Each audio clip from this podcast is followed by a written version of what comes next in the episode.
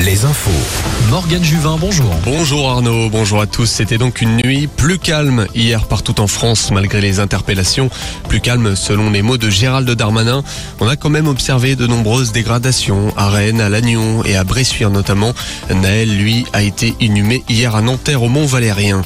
De nouvelles marches des fiertés hier dans le Grand Ouest, des rassemblements en soutien à la communauté LGBTQIA+. 2500 personnes ont participé hier à la Pride de Quimper, 2000 au Mans, 700 à Redon et 250 à Laval. À Tours, l'organisation de solidarité trans s'est retrouvée.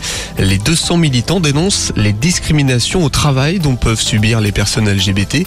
Notons qu'une marche des fiertés aura lieu samedi prochain à Vannes. Une nouvelle action près d'Angers du collectif Les Soulèvements de la Terre ce dimanche. L'association qui veut dissoudre le gouvernement se réunit à Verrières en Anjou sur le site d'une future zone économique baptisée la Nouvelle Océane. L'aglo souhaite utiliser 125 hectares de terrain pour développer le site. Cela comprendrait des commerces et autres aménagements. Dans le Finistère, un élève gendarme s'est donné la mort hier à l'école de gendarmerie de Châteaulin. Âgé d'une vingtaine d'années, la victime s'est tuée avec une arme à feu peu avant 19h. Une cellule de soutien psychologique a été mise en place pour ses camarades.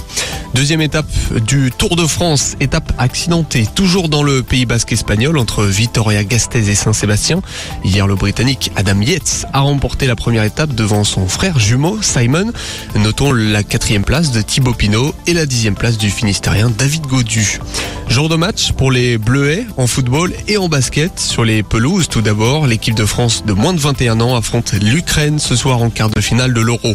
Et puis en basket, finale de Coupe du Monde pour les moins de 19 ans, les U19 qui ont dominé les États-Unis hier. Une grosse performance finale ce soir face à l'Espagne. L'actualité revient dans une heure. Je vous laisse avec Arnaud sur Alouette.